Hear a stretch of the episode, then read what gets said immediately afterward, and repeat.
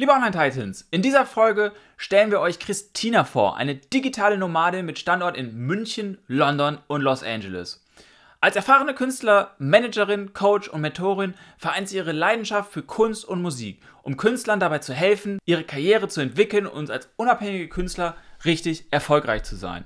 Mit einem Hintergrund im Eventmanagement, Online-Marketing und Tourorganisation ist Christina darauf spezialisiert, Künstlern zu helfen, ihre wahre Leidenschaft zu entdecken, ihre Präsenz auf Plattformen zu stärken und ihre Kunst gewinnbringend zu gestalten. Der Traum von jedem Künstler. Von daher viel, viel Spaß bei dem ganz, ganz, ganz spannenden Interview mit der Christina.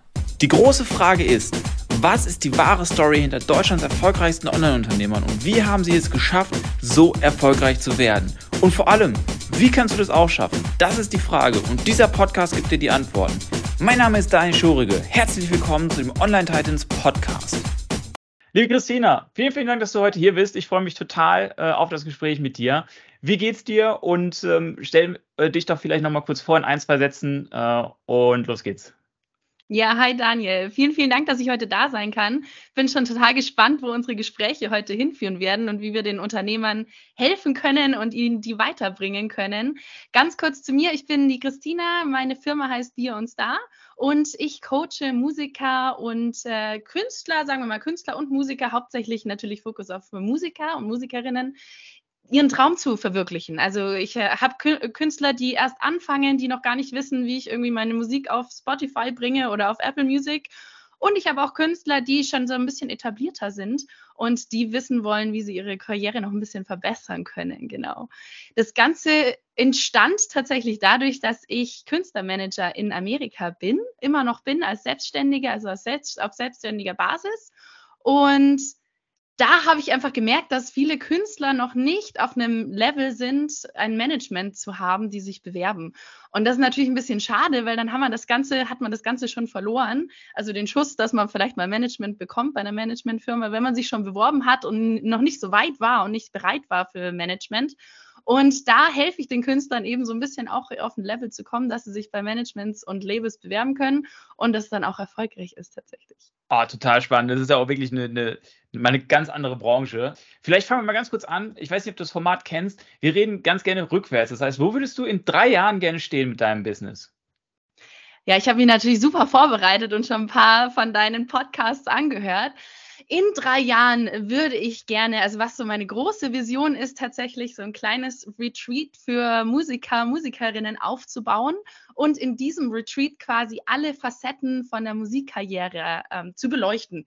Das heißt, ich mache ein bisschen das Marketing, die Karriereentwicklung, das Playlisting, also die ganzen Geschichten. Dann habe ich noch einen Vocal Coach mit an Bord, der so ein bisschen auf die Stimme mit eingeht und dann vielleicht noch in die Richtung Finanzen. Das ist nämlich auch immer ein großes Thema bei Musiker, Musikerinnen dass man da noch ein bisschen drauf eingeht, wie äh, investiere ich, wie kann ich mein Geld, das ich irgendwie schon mal jetzt bekommen habe von meiner Musikkarriere, richtig anlegen. Also das ist so mein Big, Big Dream quasi in drei Jahren. Und in dem nächsten Jahr ähm, werde ich wahrscheinlich einen äh, Patreon-Channel launchen. Da freue ich mich schon unglaublich drauf. Und das habe ich jetzt schon gespoilert, das wissen meine Follower noch gar nicht. Und Spoiler, Spoiler-Alarm. Ja, Spoiler-Alarm, oh Gott. genau, also das, äh, das wird wahrscheinlich kommen und ja, und einen kleinen Adventskalender habe ich für meine Musiker vorbereitet. Also das sind so die ganz aktuellen Projekte gerade. Total spannend. Und wo stehst du jetzt gerade? Jetzt gerade, also ich habe ganz viele 1 zu 1 Coachings mit Künstlern, arbeite natürlich mit Künstlern auch fest zusammen, die zum Beispiel einen Sponsor haben, wo der Sponsor sagt, hier ähm, deine Bezahlung, bitte kümmere dich um den Künstler und bring den groß raus. Das mache ich. Für die Managementfirma arbeite ich ja natürlich selbstständig und ein, zwei Gruppenprojekte hatte ich schon in Richtung Time Management und in Richtung Vermarktung als Musiker. Sehr spannend. Erzähl uns doch, ich frage mich, gerade, wie genau funktioniert dein Geschäftsmodell? Also ich glaube, das mit dem Coaching ist klar, aber wie baust du das auf? Also wie kommst du genau an deine Kunden, also die zukünftigen Künstler? Und wie kannst du die auch lange begleiten? Was ist dein, was ist dein Geheimnis, dass das funktioniert und wie machst du das? Ja, das ist eine super spannende Frage. Also ich, das passiert durch ganz viele verschiedene ähm, Channels, habe ich das Gefühl tatsächlich. Also es gibt einmal den Channel die Künstler, die ich schon betreue, kennen andere Künstler und die sagen dann, hey, die Christina, die ist super, komm, mach doch auch mal ein bisschen bei der Coaching und kümmere dich um deine Karriere. Also das habe ich oft. Dann ähm, gebe ich hier, also ich bin, ich komme original aus München und lebe aktuell gerade in München und bin da relativ häufig, gebe ich auch Workshops in Tonstudios, wo auch ganz viele Musiker tatsächlich herkommen, die da mit mir zusammenarbeiten wollen. Und ähm, durch die Managementfirma kennt man den Namen Christina Bauer ein bisschen in Amerika und da kommen dann Sponsor auf mich zu, die quasi Künstler haben, die Künstler rausbringen wollen. Also sagen wir mal so, es gibt einen Sponsor, der hat ein bisschen Geld übrig jetzt gerade und er sagt, hey, ich finde die XY-Künstlerin super toll und genau die will ich jetzt, dass die groß rauskommt und dass die auch das schafft, ihre Musikkarriere. Die geben mir dann quasi, kommen dann auf mich zu, sagen, was, was hältst du davon? Könntest du das machen? Findest du das gut? Muss ja auch ein Perfect Match sein, so ein bisschen zwischen dem Künstler und mir, weil wir wirklich viel zusammen arbeiten. Also ich treffe mich wirklich jede Woche mit meinen Künstlern. Also das ist schon eher fast eine Freundschaft als äh, irgendwie großes, ich bin, äh, ich bin der Manager und sie sind der Künstler oder ich bin der Coach und ich bin der Künstler. Und genau, diese, diese Sponsoren kommen dann auf mich zu und sagen dann, Christina, bitte können wir das ein Jahr lang jetzt erstmal ausprobieren oder drei Monate, je nachdem, wir probieren es aus. Und wenn es gut läuft, dann machen wir das quasi weiter und führen das Ganze weiter. Und eine Künstlerkarriere fängt ja nicht von heute auf morgen an. Also das ist ja wirklich eine lange strategische Arbeit, die da gemacht werden muss. Und von daher ist das Produkt an sich, das ich anbiete, schon sehr langfristig und lang, langlebig, weil, also so ein Tropfen auf dem heißen Stein ist natürlich manchmal schön und dann ist auch mal ein Künstler in einem großen Radio und wird auch gefeatured. Und dann braucht man ja kein Coaching mehr, weil ich bin ja jetzt quasi groß, aber so ist es halt leider nicht in der Musikerkarriere, sondern Musikerinnenkarriere, sondern du musst halt einfach schauen, dass du kontinuierlich immer weiterarbeitest und immer dein Portfolio aufbaust und immer mehr quasi rauskommst und immer mehr Leute dich hören und sehen, genau. Sehr, sehr spannend. Liebe Online-Titans, wir hören das ja auch immer wieder, das Thema Referrals und Netzwerken.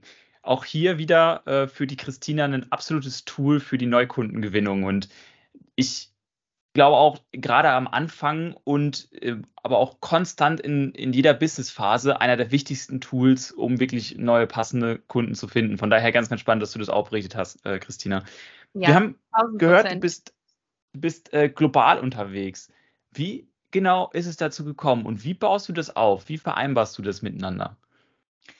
Ja, also ich habe äh, Kunden in der ganzen Welt tatsächlich. Also das ist äh, ganz spannend, wenn man dann immer wieder eine Anfrage irgendwie aus Frankreich bekommt, aus Kanada, aus Amerika, aus äh, Thailand, tatsächlich aus München. Also das Künstlerdasein und das Musikerdasein kann man ja auch als digitaler Nomade machen, ja. Und da gibt es natürlich Musiker, die dann sagen, hey, ich komme eigentlich aus Irland, aber ich, äh, ich bin jetzt in Thailand und will da jetzt in Thailand leben. Natürlich, äh, Lebenskosten sind ein bisschen billiger und ich kann da im Tonstudio jeden Tag hin und da habe ich jetzt meine Connections und dann ist sie eben nach Bali gezogen zum Beispiel oder nach äh, Thailand oder so.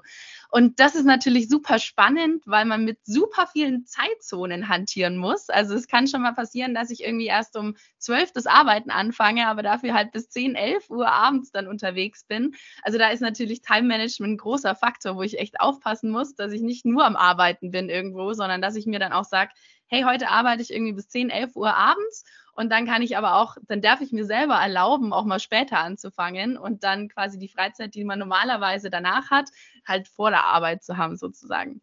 Und sonst natürlich Amerika ist ja auch ein großes äh, Thema für mich. Da sind auch viele meiner Künstler, da ist auch die Managementfirma, für die ich arbeite. Und da versuchen wir natürlich immer, also da sind auch alle immer ganz lieb zu mir und versuchen dann in der Früh ihre Calls auszumachen. Und ich, bei mir ist es dann eben 7 Uhr abends oder so und für die ist es dann um 10 Uhr in der Früh. Das geht dann meistens auch, weil Musiker ja auch ein bisschen flexibler sind, zeitmäßig. Also die können auch um 10 Uhr mal einen Call machen oder um 9 Uhr. Und ich habe auch viele, die sagen, hey, eigentlich finde ich es cool, um 9 Uhr mit dir ein Coaching zu machen, weil dann habe ich den ganzen Tag das quasi umzusetzen, was du mir jetzt beigebracht hast. Und das ist natürlich dann auch wieder ein Vorteil für die, dass es nicht abends ist nach der Arbeit, sondern gleich in der Früh. Und dann können die mit voller Power durchstarten und dann gebe ich denen noch einen schönen, schönen Impuls zum Schluss und dann haben die den ganzen Tag, um was umzusetzen. Ich wette, ganz viele Leute fragen sich gerade, bei einer Musikkarriere, wie viel würdest du sagen, ist tatsächlich contributed, also anteilig zu Talent und wie viel ist Strategie und erlernte Skills? Also was ganz, ganz wichtig ist in der Musikerkarriere ist Consistency. Also wirklich kontinuierlich was machen, kontinuierlich auf Social Media sein, kontinuierlich Musik rausbringen, kontinuierlich Konzerte machen. Also man braucht auf jeden Fall ein bisschen Talent. Das ist so, das äh, kann man nicht, kann man nicht wegdenken. Das geht einfach nicht. Man kann viel durch Vocal Coaching rausholen, finde ich. Also zum Teil höre ich Leute am Anfang, denken mir, ja, wird spannend, schauen wir mal. Und dann machen die aber ein halbes Jahr, ja, Vocal Coaching und dann denkt man sich, nicht schlecht, alles klar. Da hast du auf jeden Fall, hast du auf jeden Fall Chancen. Man kann ja auch viel dann im Tonstudio machen. Und wenn man jetzt auch nicht so die Gesangskarriere ha haben kann oder nicht so die, die Musikstimme hat, die man eigentlich haben wollen würde, kann man ja immer noch ein Instrument erlernen. Und das finde ich tatsächlich machbar. Also ich habe auch eine Künstlerin, die, ist, äh, die spielt Klavier und die ist tatsächlich relativ erfolgreich einfach nur mit Instrumental Versions von Musikstücken und spielt Klavier und ist auch Musikerin und kann sich ihr Leben finanzieren dadurch, dass sie Klavier spielt. Von daher Talent, hm, das ist jetzt schwierig, sich auf Prozente da irgendwie festzulegen, würde ich mal sagen 20 Prozent. Consistency 40, dann sind wir bei 60 dann ist natürlich, also harte Arbeit ist mindestens nochmal 10 Prozent, also wirklich äh, auch äh, an sich arbeiten, an seinem Mindset arbeiten, an da, da, spielt so viel in der Musikerkarriere eine Rolle. Also auch zum Beispiel mit Kritik umgehen, Definition, was ist für mich Erfolg? Also das ist ja auch ganz unterschiedlich. Für manche Leute ist das schon Erfolg, wenn sie zweimal beim Open Mic in der Stadt gespielt haben und für andere ist das erst Erfolg, wenn sie mit dem Produzenten XY ein Musikstück produziert haben und 100.000 Leute vor 100.000 Leuten gespielt haben. Also das spielt auch ganz, ganz arg dazu. Von daher, das ist echt schwierig, das so zu beantworten tatsächlich, Daniel. Es tut mir echt leid, dass ich dir da keine Zahlen wirklich nennen kann, weil da einfach unglaublich viel mitspielt. Aber ich glaube, das ist auch bei jeder Karriere so. Also ich sage auch, Musiker-Business ist ein Business. Also es ist, es ist ein Unternehmen, das du hast, wo du genauso ein Branding brauchst, wo du genauso eine Strategie brauchst, wo du genauso finanziell schauen musst, dass alles passt. Also es ist im Endeffekt Unternehmertum in der Musik, würde ich sagen. Sehr gut. Hast du für dich eine spezielle Nische, die du dir ausgesucht hast äh, für deine Künstler, Künstlerin? Oder woran machst du fest, mit wem du gerne zusammenarbeiten möchtest? Ich biete immer ein erstes kostenloses Gespräch an und da machen wir auch schon ein bisschen Coaching tatsächlich. Also das ist nicht nur, hi, ich bin die Christina, willst du jetzt buchen oder nicht? Sondern da schauen wir schon ein bisschen, dass wir ein bisschen coachen, ein bisschen schauen, wie wir miteinander funktionieren. Weiß doch, ich äh, vergleiche es immer so ein bisschen mit einer Hochzeit tatsächlich. Also wir sind dann so ein bisschen verheiratet für eine gewisse Zeit und für eine gewisse lange Zeit tatsächlich. Deswegen ähm, ich schaue tatsächlich meistens im ersten, in der ersten Stunde, ob wir gut miteinander arbeiten können, ob das gut miteinander funktioniert. Und dann natürlich auch Genre. Also es gibt, es gibt Genres, da habe ich einfach nicht die Expertise, die kann ich auch, die nehme ich von Anfang an gar nicht an.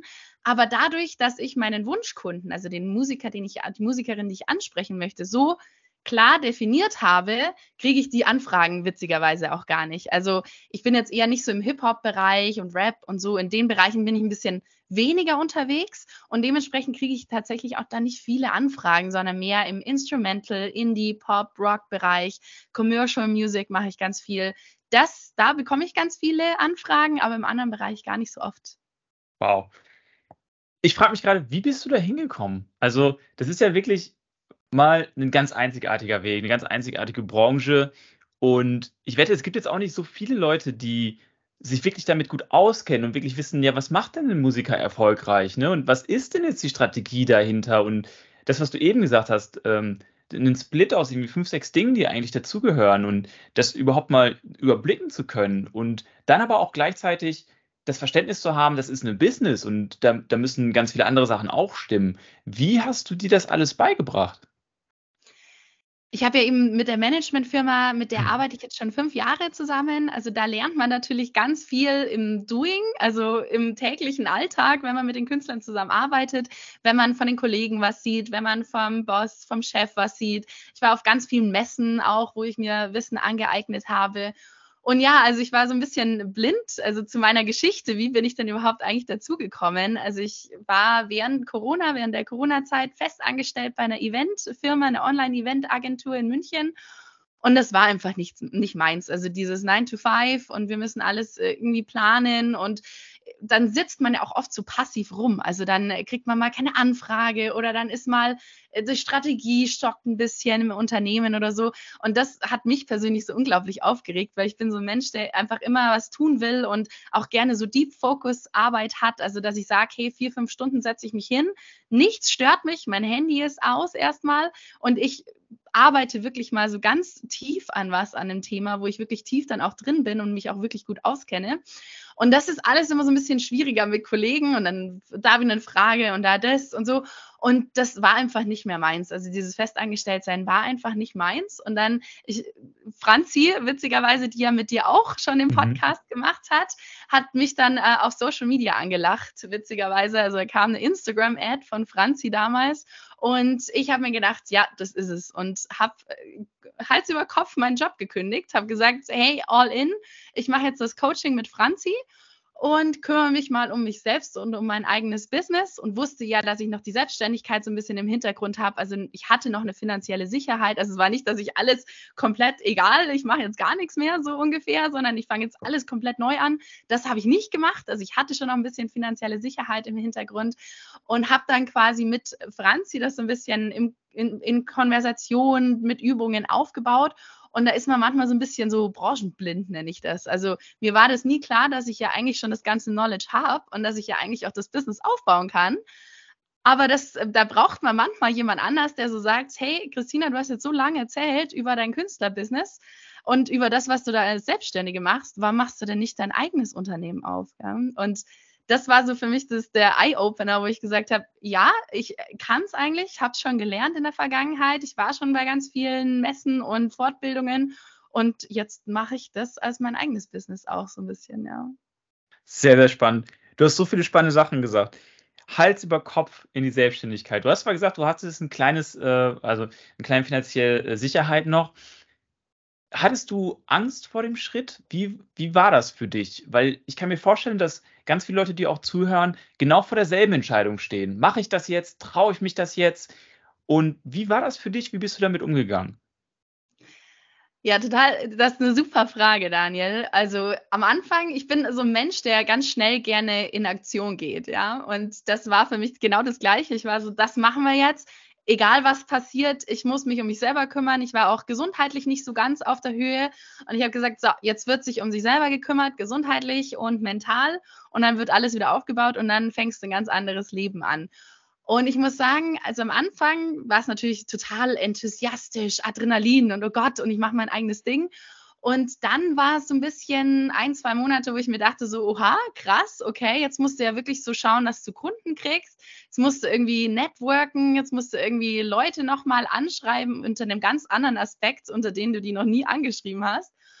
Und dann tut man es auch erst. Also ich finde, wenn man fest angestellt ist und das nebenbei aufbaut, macht man es so ab und zu und ein bisschen, aber wenn man halt wirklich das kündigt und sagt, so, jetzt machen wir es, dann geht man einfach so krass all in. Ja, also das war für mich so, dass ich muss mich jetzt committen, ich muss all in gehen, weil sonst äh, hat es in zwei Jahren noch keine Zukunft wahrscheinlich. Also ich kenne mich da, wo ich bin, bin ich auch hundertprozentig und wenn ich festangestellt bin, dann bin ich da auch hundertprozentig in der Festanstellung oder 90 Prozent, aber weniger als 90 Prozent geht gar nicht, weil ich auch so ein kleiner Perfektionist bin tatsächlich. Ja, und dann habe ich all in, bin ich all in gegangen. Dann die ersten zwei, drei Monate waren ein bisschen härter. Ja, da hat mein Partner dann auch viel mitbekommen an, oh Gott, warum habe ich es getan und ich soll es nie tun und ich, ich suche jetzt wieder eine Festanstellung. Also da kommt typische alles Phase. Auf. genau. Alles, warum sollte, warum habe ich es getan? Aber ich muss jetzt sagen, es sind jetzt äh, ein Jahr und zwei Monate, seitdem ich äh, meine Festanstellung gekündigt habe und voll all in gegangen bin. Und ich könnte nie wieder zurück. Also äh, das macht mir so viel Spaß, wenn man einfach auch Resultate sieht. Also man sieht, ich habe Musiker, die schreiben mir, Christina, du hast mein Leben verändert und ohne dich hätte ich das nie geschafft. Und das ist so toll, wie du mir weitergeholfen hast. Und bitte lass uns für immer zusammenarbeiten. Und sowas, also das damals, die Event, der Eventjob war auch im B2B-Bereich. Das kam damals nie. Also da war es immer so ein bisschen so, ah schön, ja, danke für die tolle Zeit und tschüss und haben sich äh, mal vielleicht eine gute Rezession auf Google irgendwie abgegeben, aber mehr kam da auch nicht. Und jetzt ist es halt wirklich so, also man bewegt halt Leben und man verändert Leben und Leute sind dir für immer dankbar. Und das erfüllt mich so unglaublich mit dem, was ich mache, mit dem Beruf, den ich habe. Und das ist jetzt wirklich ein Beruf, eine Berufung, ja, was ich jetzt habe und nicht das, was ich davor gemacht habe. Das war keine Berufung für mich. Das jetzt ist eine Berufung und ich bin einfach unglaublich froh, dass ich den Schritt gegangen bin. Und wenn jetzt jemand zuhört und überlegt, soll ich es wirklich tun, ich würde immer Ja sagen. Ich finde es so spannend, was du sagst. Ich glaube auch, wenn ich dein, dein, deinen Erzählungen so folge, du hattest ein Skillset, basierend auf Erfahrungen. Und was du gemacht hast, ist halt dasselbe Skillset zu nehmen und es dann auf einen anderen Bereich anzuwenden. Und da bekommst du aber jetzt viel mehr Energie aus diesem Bereich. Ja? Du bekommst Zuspruch, du bist selber total happy darüber. Im Prinzip ist es aber dasselbe Skillset. Und das finde ich immer so spannend daran, weil das, was du eben gesagt hast, so ein bisschen nebenher, all das, was wir teilweise brauchen, um sowas zu machen, haben wir bereits. Wir brauchen gar nicht jetzt noch einen Kurs machen oder noch eine Weiterbildung machen. Ähm, und dieser, diesen Sprung dann zu gehen mit demselben Skillset und den Skillset anders anzuwenden, kann dann schon reichen. Total. Also ich finde, auch man hat immer das Gefühl, man ist nie gut genug, ja. Also das ist so ein typisches, auch so ein typisches deutsches Denken, tatsächlich, muss ich jetzt mal sagen ähm, dass man immer das Gefühl hat, man ist nicht gut genug und man müsste besser sein und man braucht noch das Zertifikat und man muss sich da noch irgendwie was, eine ne Fortbildung holen und das braucht man aber eigentlich nicht. Also was dann wirklich am Anfang zählt natürlich, was kannst du, ja, und es ist natürlich gut, das auf Social Media zu präsentieren, also zu präsentieren, hey, ich habe da Expertise, ich habe da Knowledge, ich kann das. Aber was dann wirklich im Laufe der Zeit zählt, sind einfach Erfahrungen, sind Kunden-Voices, also deine Kunden, die dir, die sagen, hey, das war so cool und wo dann auch dich weiterempfehlen. Also ich muss fast kein Marketing jetzt mehr machen, weil die ganzen Kunden sagen, hey, du, ich habe Resultate, ich, ich bin jetzt in so und so dem und dem Radio und das hätte ich sonst nie geschafft. Geh zu Christina, macht es. Und das ist das, was dann zum Schluss wirklich zählt, dass man einfach Kunden hat, dass man, dass man es liefert, ja, also dass man Resultate liefert, aber dann ist es eigentlich ein Selbstläufer irgendwann mal. Sehr, sehr spannend. Du hast eben gesagt, das Thema Mentor und Mentorship. Ähm, mit der Franzi natürlich. Wir haben die Franzi ja auch vor ein paar Wochen im Interview gehabt. Das war ja auch ein total spannendes Gespräch. Wie wichtig sind Mentoren auf deinem Weg bisher gewesen? Und was würdest du anderen Online-Titans raten, wenn es, äh, wenn es darum geht, einen Mentor auszuwählen, wie man den vielleicht auch auswählt und ob man überhaupt jetzt einen Mentor braucht? Ich finde, Mentoren sind unglaublich wichtig. Also für mich in meiner Karriere sind Mentoren wirklich essentiell. Also ohne jetzt in dem Fall Franzi bei mir äh, wäre ich nie losgegangen so. Also man investiert ja ein bisschen Geld in ein Coaching oder ein Mentorship dann und dann erst springt man richtig, sage ich ja. Also vorher springt man gar nicht wirklich, wenn man nicht das Commitment hat. Und sobald du sagst, hey, der Mensch hilft mir, der Mensch, da habe ich jetzt ein bisschen Geld investiert, da committe ich mich jetzt und das mache ich jetzt. Und deshalb war für mich eben jetzt in dem Fall Franzi sehr essentiell, dass ich es einfach getan habe und dass sie mir die Augen geöffnet hat. Ich muss aber auch sagen, ich hatte unglaublich Glück, weil Franzi ein super Mentor, super Coach ist und ich war mir gar nicht so bewusst, was ist denn jetzt dieses Coaching. Und ich, wie gesagt, ich habe sie ja nur auf Instagram auf einer Ad gesehen und habe mir gedacht, ja, genau, das ist super, das machen wir jetzt so ungefähr. Und was ich jetzt aber von anderen in der Musikbranche, auch jetzt zum Beispiel mit einem Vocal Coach, mit dem ich kollaboriere, man muss schon auch aufpassen. Also es ist nicht jedes Coaching gleich und nicht jeder, ähm, jeder Mensch behandelt Menschen gleich. Also es gibt natürlich auch Coachings, die vielleicht nicht für dich richtig sind oder die dir nicht wirklich weiterhelfen. Also da würde ich schon vorsichtig sein. Also es wäre so meine Empfehlung an alle, die sich jetzt überlegen, will ich mal ein Coaching machen, will ich mal einen Mentor mir holen. Sei vorsichtig, schau es dir ganz genau vorher an. Also vielleicht nicht so wie ich, sondern schaust dir an, was macht der Mentor, der Coach, schau dir ein bisschen Social Media an, schau dir ein bisschen andere Kunden an, wo stehen die anderen Kunden. Also wenn jetzt ein Mentor oder ein Coach zum Beispiel was postet über einen Kunden, dann klick auch mal auf das Profil von dem Kunden. Also ist der Kunde erfolgreich? Hat der Kunde auch was geleistet? Hat das Coaching ihm oder ihr was gebracht? Also da so ein bisschen vorsichtig sein, wem man sich anvertraut, würde ich sagen. Aber sonst go for it. 100 Prozent. Super, super, super.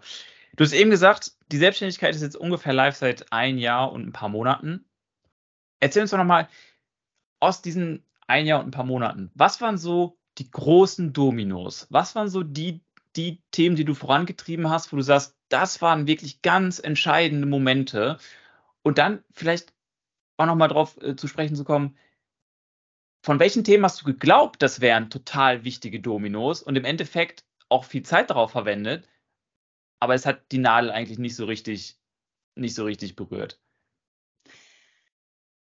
Also was mir auf jeden Fall viel gebracht hat und was so ein Milestone war für mich, ist mit Studios zusammenzuarbeiten, lokalen Studios, also Tonstudios und kollaborieren mit anderen. Also mit anderen mal live gehen, mit anderen zusammenarbeiten, vielleicht ein Produkt zusammen entwickeln. Das war für mich so das, was mich am meisten weitergebracht hat und was mich auch überrascht hat, wie viel es sich weiterbringt. Also mir war schon klar, dass das hilft, weil ich, ich erzähle das ja auch meinen Musikern die ganze Zeit, mache Kollaborationen mit anderen Musikern zusammen, weil die Fanbase exchanget sich und sowas. Also das sage ich ja auch immer. Aber es ist wirklich nicht zu unterschätzen, auch in Person was zu machen, also live was zu machen. Also vieles von dem, was ich mache, ist ja online und die 1 zu 1 Coachings sind alle eigentlich online, die ich mache.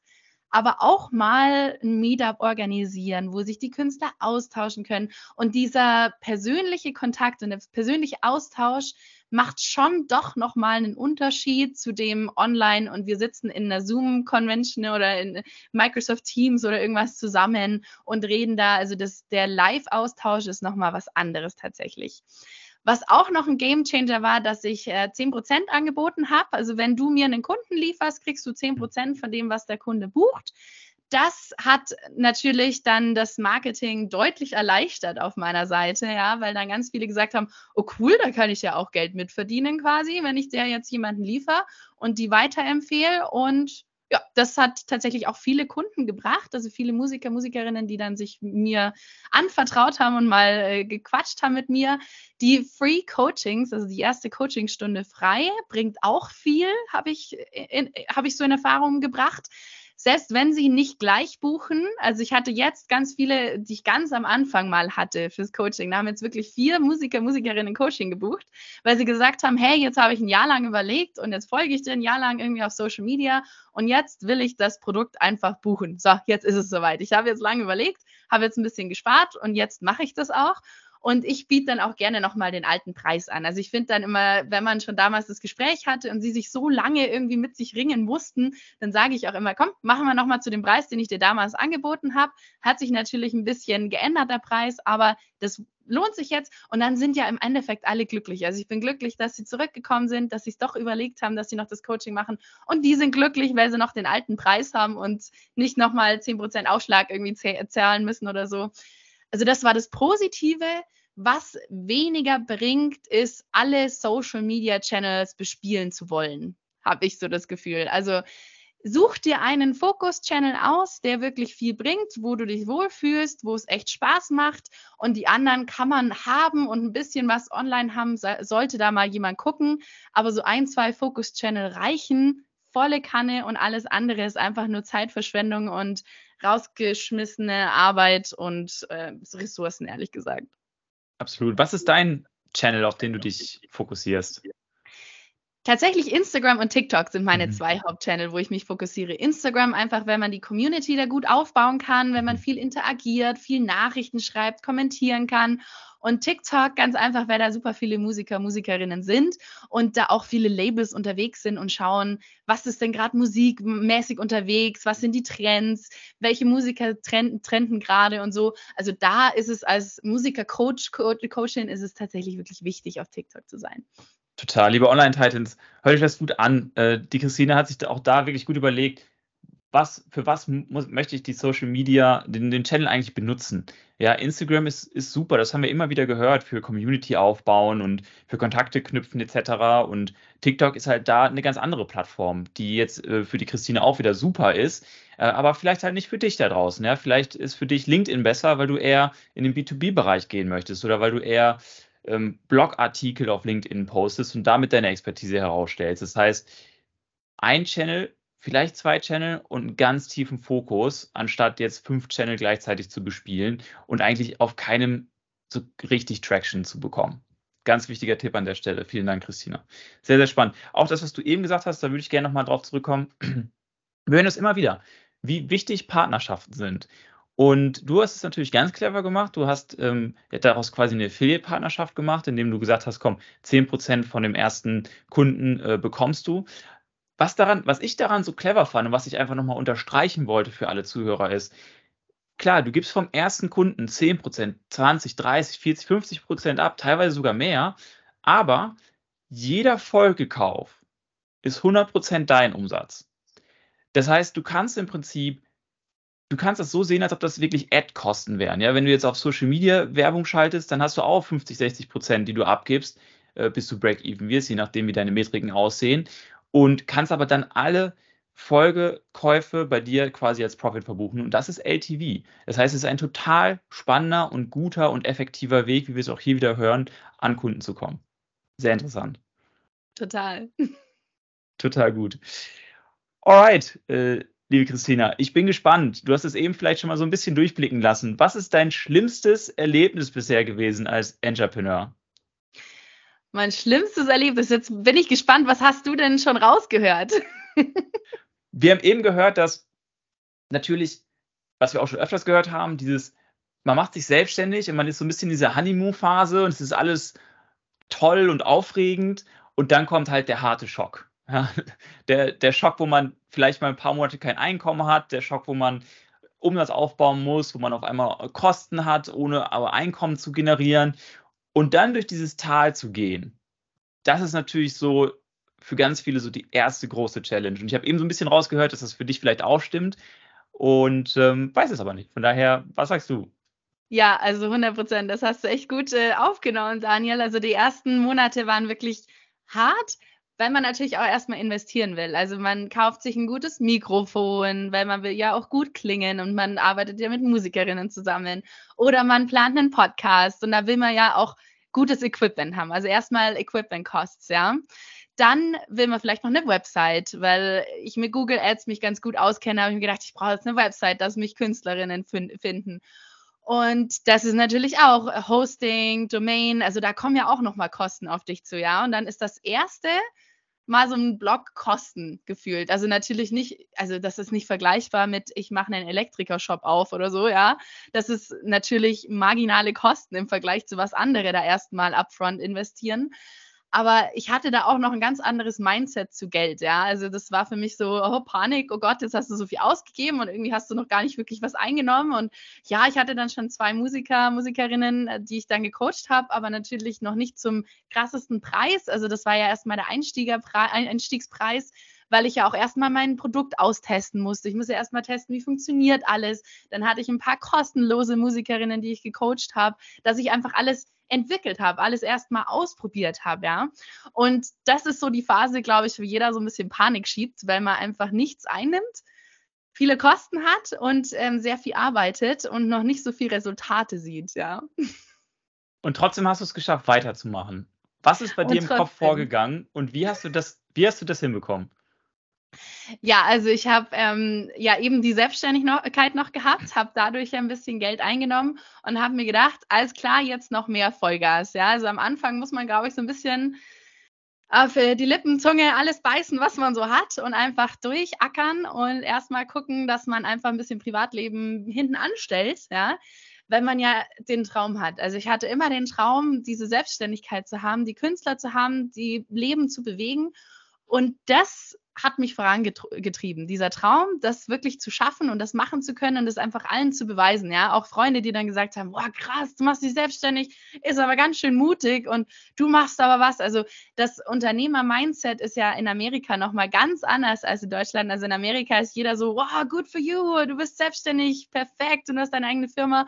Und in Deutschland ist ja doch immer schon noch so der Glaubenssatz: so, ja, selbstständig, selbst und ständig, gell? Und das ist es am Anfang tatsächlich auch, ja, aber es ändert sich auch. Also jetzt ist es nicht mehr selbst und ständig. Jetzt habe ich meine Selbstständigen quasi, die wieder für mich arbeiten, die mal Videos schneiden, die mal was mir im Website-Bereich helfen. Also ich habe schon Leute, die mir jetzt auch, die mich unterstützen, dass ich mich auf andere Sachen fokussieren kann, wie jetzt eben Podcasts, dass ich mein Social Media noch machen kann selber. Also das finde ich auch super wichtig, dass man einfach alles, was outgoing ist und mit Menschen kommunizieren ist, dass man das noch selber macht, also dass man authentisch bleibt und dass man nicht eine große Gruppe irgendwie einstellt an Mädels, die dann die Erstcalls, die Erstgespräche machen. Ich finde es einfach wichtig, dass ich dann da sitze und dass nicht ein anderer, der mir sonst mal hilft beim, bei der Produktentwicklung, dann da sitzt, sondern dass das einfach authentisch ist, dass das ich bin. Und so würde ich das auch wirklich für immer haben, weil das geht, also ich finde, die Künstler zum Teil, das ist ganz süß, die kommen dann zu mir ins Erstgespräch, sitzen dann da und denken sich, boah, du bist es ja. Und ich so, ja klar, warum, wer soll es denn sonst sein? Und sie so, ja, wir haben schon andere Coachings gebucht und da saß dann irgendwie jemand ganz anderes, den haben wir gar nicht erwartet und so. Und das ist schon cool, dass man dann einfach nochmal diesen Wow-Effekt hat und sagt, oh, jetzt ist die, die habe ich immer auf Social Media gesehen, die, die sitzt jetzt vor mir und die redet jetzt mit mir und so. Das ist, das ist ganz cool und das ist ein schöner Wow-Effekt. Da waren jetzt so viele spannende Sachen dabei.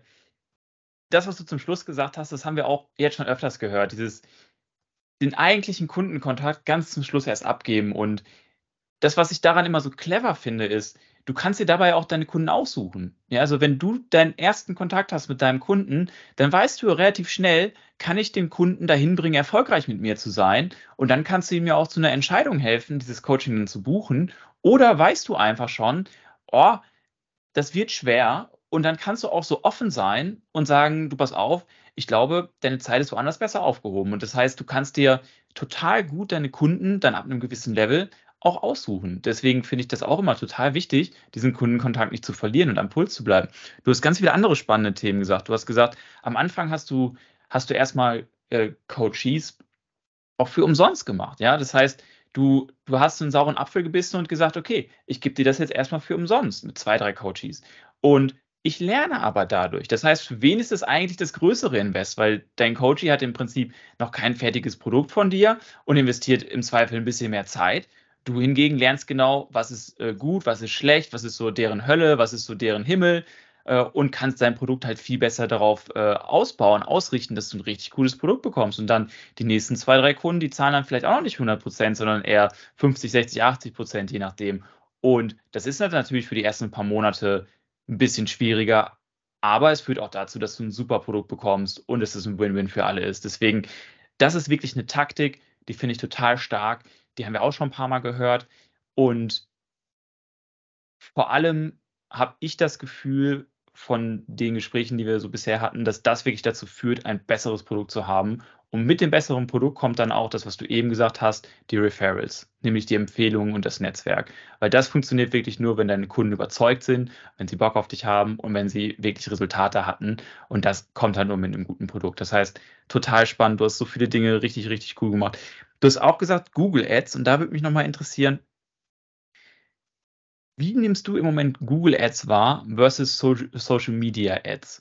Würdest du sagen, funktioniert in deinem Business beides? Würdest du sagen, Google funktioniert ein bisschen besser? Würdest du sagen, Social Media funktioniert ein bisschen äh, besser? Wie würdest du das einordnen? Ganz spannend, weil sich in dem Bereich auch unglaublich viel ändert gerade. Also es ist gefühlt, Instagram ändert sich ja alle zehn Tage irgendwie und hat ein neues Update und hat den Algorithmus mal wieder verändert und Google ändert ja auch dauernd alles und SEO-Optimisierung und so das ist super spannend, ändert sich gefühlt jeden Tag für mich so ein bisschen. Also da muss man auch mal gucken, dass man so am Zahn der Zeit bleibt und nicht irgendwie äh, vergisst, sich da immer abzudaten und zu schauen, was jetzt gerade wieder gut funktioniert. Für mich selber muss ich sagen, einfach eine SEO-optimierte Website hat unglaublich viel gebracht. Also, dass da wirklich, wenn man München Künstlercoaching eingibt, dann komme ich. Und wenn man äh, Artist Coach online eingibt, dass man dann versucht, wirklich unter den Top-Webseiten zu ranken, also dass man da schaut, dass man die Website einfach SEO optimiert. Google Ads bringt natürlich immer viel. Also das ist eine gute, effektive Weise zu, zu werben. Ist es schon immer tatsächlich. Also es hat sich auch nie groß verändert. Also es hat bei mir angefangen, ich habe mal ein Praktikum gemacht in einer Produktionsfirma. Also da haben wir eine Showproduktion gehabt. Und da haben wir wirklich alle Tickets eigentlich nur über Google Ads verkauft. Also da ist schon, kann man wirklich gut was machen. Und ähm, Facebook und Instagram, ja. Oder auch TikTok. Also es gibt ja überall Möglichkeiten zu werben, ja. Ähm, also ich glaube, ABC-Tests, also AB-Tests oder so wie es heißt, ist sehr gut. Also hilft auf jeden Fall, dass man jetzt ein bisschen austesten kann, was kommt denn eigentlich gut bei meiner Zielgruppe an. Was mir wieder hilft, meine Social-Media-Strategie ein bisschen anzugleichen. Also daher mache ich gerne ab und zu Ads, weil es mir hilft zu verstehen, was mag denn meine Zielgruppe. Mag es eher Bilder, Videos, mag es eher lustige Videos, mag es eher Educational Content. Also, dass man da wirklich schaut, dass man so ein paar verschiedene Sachen hochlädt und das dann ausspielen lässt an die Zielgruppe und dann schaut, was kommt denn besser an, was kommt nicht so gut an. Also in der Hinsicht finde ich Social Media Ads spannend, wenn man seine Zielgruppe ein bisschen besser verstehen kann.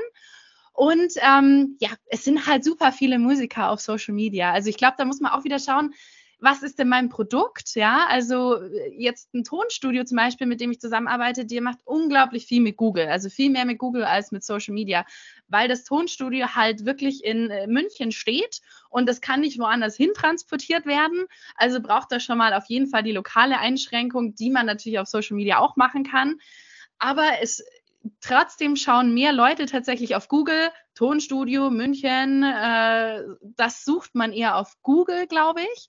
Und jetzt, wenn man Coaching ein, äh, haben will oder anbieten will, da sind, glaube ich, halt auch viele auf Social Media unterwegs. Also da muss man immer so ein bisschen, es ist immer, es hängt immer an der Zielgruppe leider. Also das ist einfach das Problem. Man muss am Anfang seine Zielgruppe definieren. Das ist wirklich das Essentielle, finde ich, dass man weiß, wer ist die Zielgruppe, was macht die Zielgruppe, was mag die Zielgruppe und dementsprechend dann auch, wenn man dann sagt, hey, ich will jetzt investieren und ich will jetzt Ads schalten, dass man dann auch schaut, was ist denn für mich sinnvoller. Total, äh, absolut. Die, der Fokus auf die Zielgruppe ist absolut äh, total wichtig. Das A-B-Testing habe ich jetzt rausgehört, für dich total wichtig und natürlich ein super Weg, zu erfahren, datengetrieben zu erfahren, was die Zielgruppe eigentlich wirklich will. Und da ist auch so ein, so ein Satz, den ich da immer ganz gerne hinzufüge. Ich glaube, eine gewisse Naivität in dem Bereich ist gut, weil oft glauben wir, und das ist mir tausendmal passiert und dir vielleicht auch, wir glauben, dass wir genau wissen, was unsere Zielgruppe gerne sieht, macht oder hört. Und dann testen wir das und die Daten erzählen auf einmal eine komplett andere Geschichte. Und deswegen empfinde ich das als total wichtig, diese, diese Tests zu machen, um wirklich datengetrieben zu schauen, täusche ich mich oder täusche ich mich nicht. Und das kann im Zweifel echt viel Geld bringen oder auch nicht, wenn man die Information hat. Total. also, total spannend. Zahlen sind unglaublich wichtig, ja, auch wenn es manche nicht gerne haben und nicht gerne mögen die Zahlen, aber Zahlen analysieren, anschauen, wie was performt, ist unglaublich wichtig in deinem Business, ja. Total. Alright, liebe Christina, wir kommen zur Hot Seat Runde. Das heißt, ich stelle dir eine schnelle Frage und du gibst uns eine schnelle Antwort. Bist du bereit? Alles klar, ich gebe mein Bestes. Cool, los geht's. Was ist rückblickend die eine Sache, ohne die das alles für dich nicht geklappt hätte? Ich weiß nicht, ob es eine Sache gibt. Also, wenn ich mich auf eine Sache festlegen muss, würde ich vielleicht sagen, äh, die Denkweise ändern.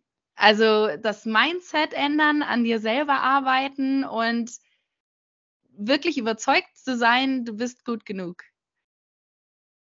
Sonst Perfekt. natürlich Coaching, Kollaborationen, Netzwerken. Also das waren natürlich die wichtigen Sachen dann im längeren, in der längeren Phase gesehen. Aber vielleicht so der aller, allererste wichtige Impuls ist einfach, du bist gut genug und änder, änder deine Denkweise ein bisschen. Wenn du bei Null anfangen müsstest, ohne Geld, Team, nur mit deinem Wissen und einem Laptop, was wären so deine ersten Schritte? Also erstmal muss man ja überlegen, was will ich denn überhaupt? Also was will ich denn machen? Was, was ähm, liegt an meinem, mir am Herzen, dass ich Menschen bewegen will? Will ich Menschen bewegen? Will ich professioneller Menschen werden lassen? Was, was will ich denn tun? Also was will ich, wobei will ich helfen? Dann äh, haben wir ja heute schon öfter gehabt, den Wunschkunden zu analysieren, also dein, deine Zielgruppe zu analysieren. Wer ist es? Vielleicht auch wirklich einen Namen geben dem Ganzen. Also ich habe sie damals Lisa genannt. Lisa 30, äh, Musikerin, möchte ihre Karriere besser werden lassen, hat Angst davor, sich in die Sichtbarkeit zu begeben. Also, dass man sich sowas wirklich formuliert, vielleicht wie so eine Vita erstellt für Lisa und da den Wunschkunden so formuliert und dadurch seine Zielgruppe auch so ein bisschen zu finden. Und das nächste ist, glaube ich, wirklich Kollaborationen. Auf Menschen zugehen, men mit Menschen reden, äh, mit Menschen einfach mal überraschenderweise eine Voice Message auf Instagram schicken, ja. Also einfach mal, auch wenn dir jemand folgt, das mache ich zum Beispiel ganz oft, wenn mir jemand folgt auf Instagram, schicke ich eine Voice Message, sage, Hey, vielen, vielen Dank fürs Follow. Wie bist du denn auf mich gekommen? Freut mich wirklich total, dass du jetzt bei mir hier im Universum bist und ich hoffe, ich kann deine Musikkarriere auch verbessern. Also, dass man mit den Leuten interagiert, ganz persönlich ist, ganz äh, positiv auf die Leute zugeht und sie einfach motiviert, besser zu werden auch. Genau. Was ist dein Tipp zum Thema Mindset für Entrepreneurs? Der Glaubenssatz, der dir in den letzten Jahren am meisten geholfen hat?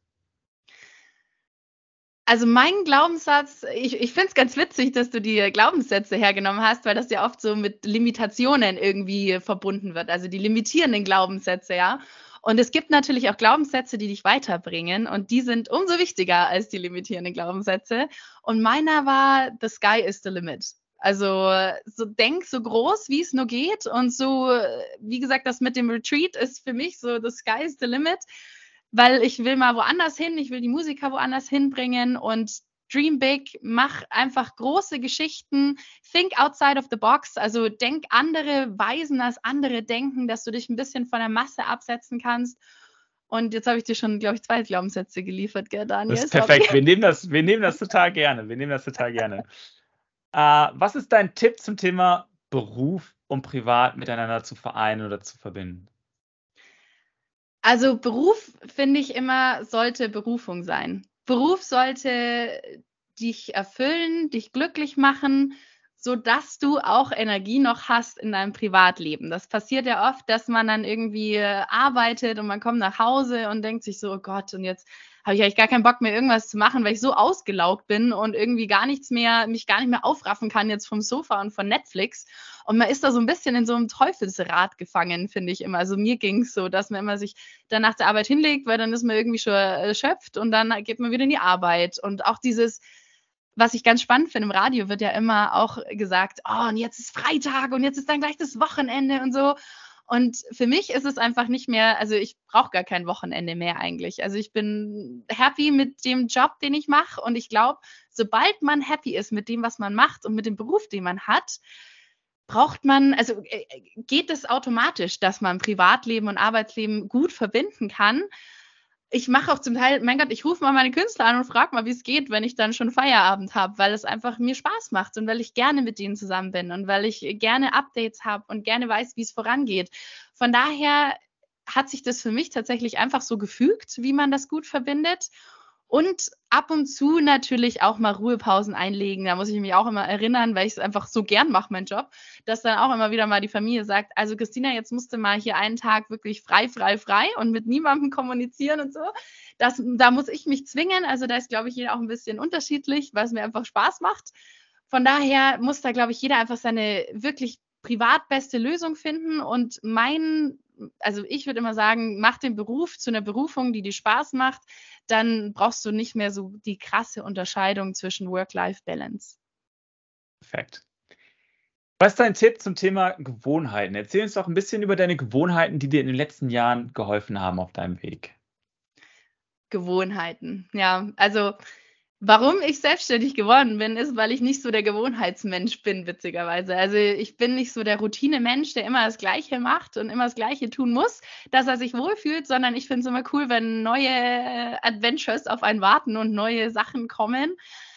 Aber jetzt eine Sache, die ich äh, ganz oft versuche umzusetzen, manchmal bin ich nicht so gut, manchmal bin ich ein bisschen besser da drin, ist mich in der Früh mit meinem Kaffee hinzusetzen und ich habe so ein Sheet für mich selber entwickelt, wo drauf steht, was sind deine Fokusthemen des Tages, wie möchtest du dich heute weiterentwickeln, ähm, was sind deine To-Dos, also dass ich so ein bisschen in der Früh runterschreibe, was will ich denn heute alles erreichen. Das kann man auch auf die Woche machen, dass man sagt, ich will die Woche das und das erreichen und dann kann man das wieder runterbrechen auf die Tage und dass man dann wirklich so ein bisschen so ein Time-Schedule für sich erstellt. Also, dass man sagt, um 9 bis 11 ist Deep Focus Work, Social Media. Um die und die Uhrzeit habe ich dann Meetings und die und die Uhrzeit bereite ich mich auf meine Coachings vor. Also, dass man wirklich sich Zeitblöcke einteilt, wo man Sachen, spezielle Sachen macht, weil das Unternehmersein und das Selbstständigsein, das äh, kennst du vielleicht auch von vielen Gesprächen, ist sehr all over the place und überall.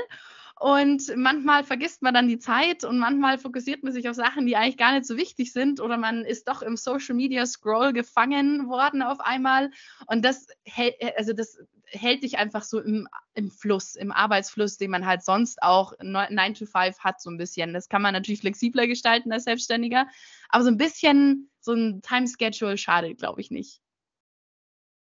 Was ist dein Tipp zum Thema Geldmanagement? Wie würdest du anderen Leuten raten, mit Geld umzugehen, vor allem in einem Business-Kontext? Ja, also ich war, glaube ich, so die Schlimmste im Geld-Mindset, als ich angefangen habe. Also ich habe, äh, wie gesagt, Panik, Panik, Panik, ich muss investieren, oh Gott, und es wird nie wieder zurückkommen, das Geld. Und es war jetzt nicht so, dass ich ins Minus gegangen bin. Also ich hatte das Geld, das ich investiert habe, aber dann kommen natürlich monatliche Mietkosten, monatliche Kosten für ein Auto, monatliche Kosten für das. Und vorher war es natürlich viel einfacher, das zu planen, ja, im, im Mindset von, von meinem, ja, ich bin Angestellten-Dasein. Und das hat man natürlich dann erstmal nicht so, ja. Und das war so ein bisschen Panik, Panik, Panik.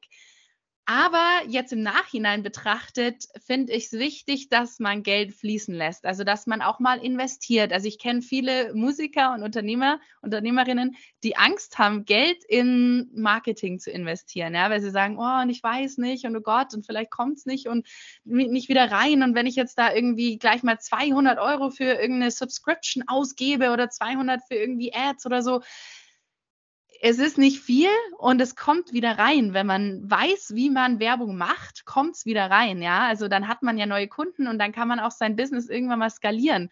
Und das ist so für mich das größte Takeaway und das größte Mindset, der größte Mindset-Change, lass das Geld fließen und halt nicht bei dir im Account und sag, oh Gott, und ich muss das jetzt, weil ich drei Monate lang brauche ich jetzt Reserve für das und das und das und XY, sondern sei mal mutig und investiere ein bisschen was in Werbung, in Außen, ähm, Appearance oder auch mal dass du dich wo bewirbst, was was kostet, was Geld kostet. Bei Musikern ist halt oft so, dass man, wenn man sich für Contests bewerben muss, dass man da ein bisschen Geld zahlen muss und so.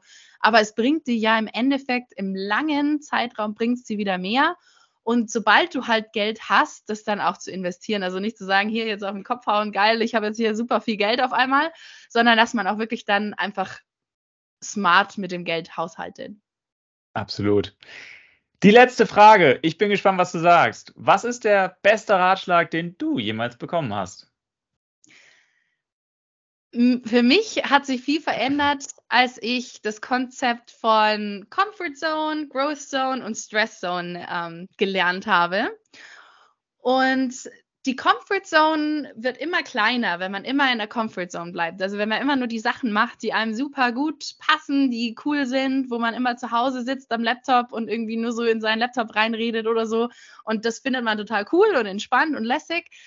Und dann schrumpft aber deine Comfort Zone immer mehr tatsächlich. Und das habe ich bei mir selber gemerkt, so über die Corona-Zeit. Also da war dann so, oh, und jetzt nochmal rausgehen und oh Gott. Und eigentlich bin ich ein Mensch, der dann eher so mehr Energie davon schöpft, mit anderen Menschen unterwegs zu sein, mit anderen Menschen zu kollaborieren, auf Messen zu gehen und so. Und das war für mich dann so, das war nicht mehr in der Comfort Zone auf einmal, sondern das war in der Growth und in der Stress Zone. Und das quasi immer weiter zu pushen, deine Comfort Zone, also immer Sachen zu machen, die in deinem Wachstum sind, ja das ist für mich so ein großer, krasser Gamechanger gewesen, sich einfach nicht auszuruhen, sondern sich selber immer weiter zu pushen in diese Growth Zone. Natürlich nicht in die Stress Zone gehen, wo man dann total Panik hat auf einmal, weil dann kann man nicht mehr gescheit funktionieren. Aber einfach schauen, dass man immer weiter seine Comfort Zone erweitert und immer, immer besser wird. Wir kommen langsam dem Ende näher, liebe Christina. Vielen, vielen Dank. Das war total spannend. Ich habe nur zwei letzte Fragen. Was ist der eine Tipp, den du gerne weitergeben möchtest? Also, was ich an Unternehmer gerne weitergeben woll wollen mhm. würde, ist, sei du selbst und hab eine Mission. Hab eine Mission, die Welt zu verändern in einem gewissen Maße, wie du sie verändern willst und mach's auf deine eigene Weise, weil du bist einzigartig, du bist ein einzigartiger Mensch, ein einzigartiger Unternehmer und du kannst die Welt verändern, ja. Du musst nur den Mut dazu haben oder vielleicht auch mal wieder den Kick dazu, dass du es wieder ein bisschen mehr fühlst.